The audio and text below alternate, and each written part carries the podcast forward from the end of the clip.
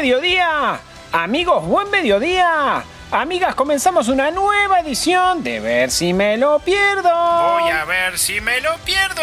Este programa que en su esencia habla muchísimo del futuro, ¿verdad? Como ustedes ya saben, pero también somos nostálgicos. Es por eso que en vísperas de una nueva noche de la nostalgia ya tenemos en línea a Fausto Soretti para que nos cuente un poco del fútbol de antes, ¿verdad? El que nos gustaba todo. Fausto, te escuchamos, ¿cómo estás?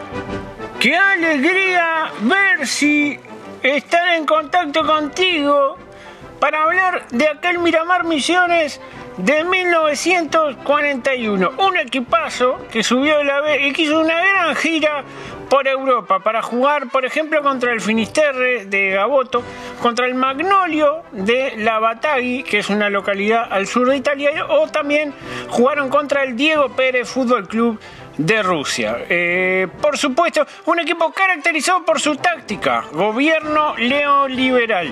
Eh, ¿De qué se trataba? Bueno, te la dibuja de frente y te mete la puñalada por la espalda. Mucho centro del segundo palo y mucho palo para que aprendan. Te cuento cuál era el 11 de Miramar rápidamente a ver si que hacía las delicias de todos. En el arco, Ruete.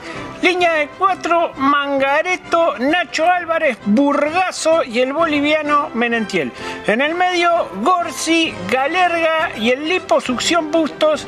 Arriba jugaban Iso, Pado, Positivo. Muchas gracias, Fausto.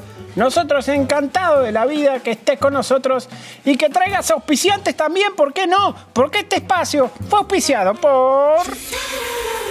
Ay, sí, amor, sí, sí. Cómo me calienta estar contigo y ver a toda esa tribuna gritando. Sí, sí, me hace gordo sin remera con el bombo. Sí, sí, más, más. Cumplí todas tus fantasías en motel temático La Comezón.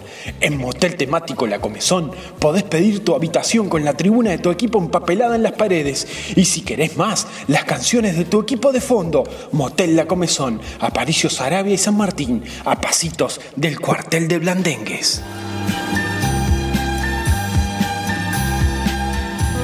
Muchas gracias a Motel La Comezón, pero esto ya se nos está yendo de las manos, se nos está yendo el tiempo, así que arranquemos ya con la agenda del fin de semana. Comenzamos viernes.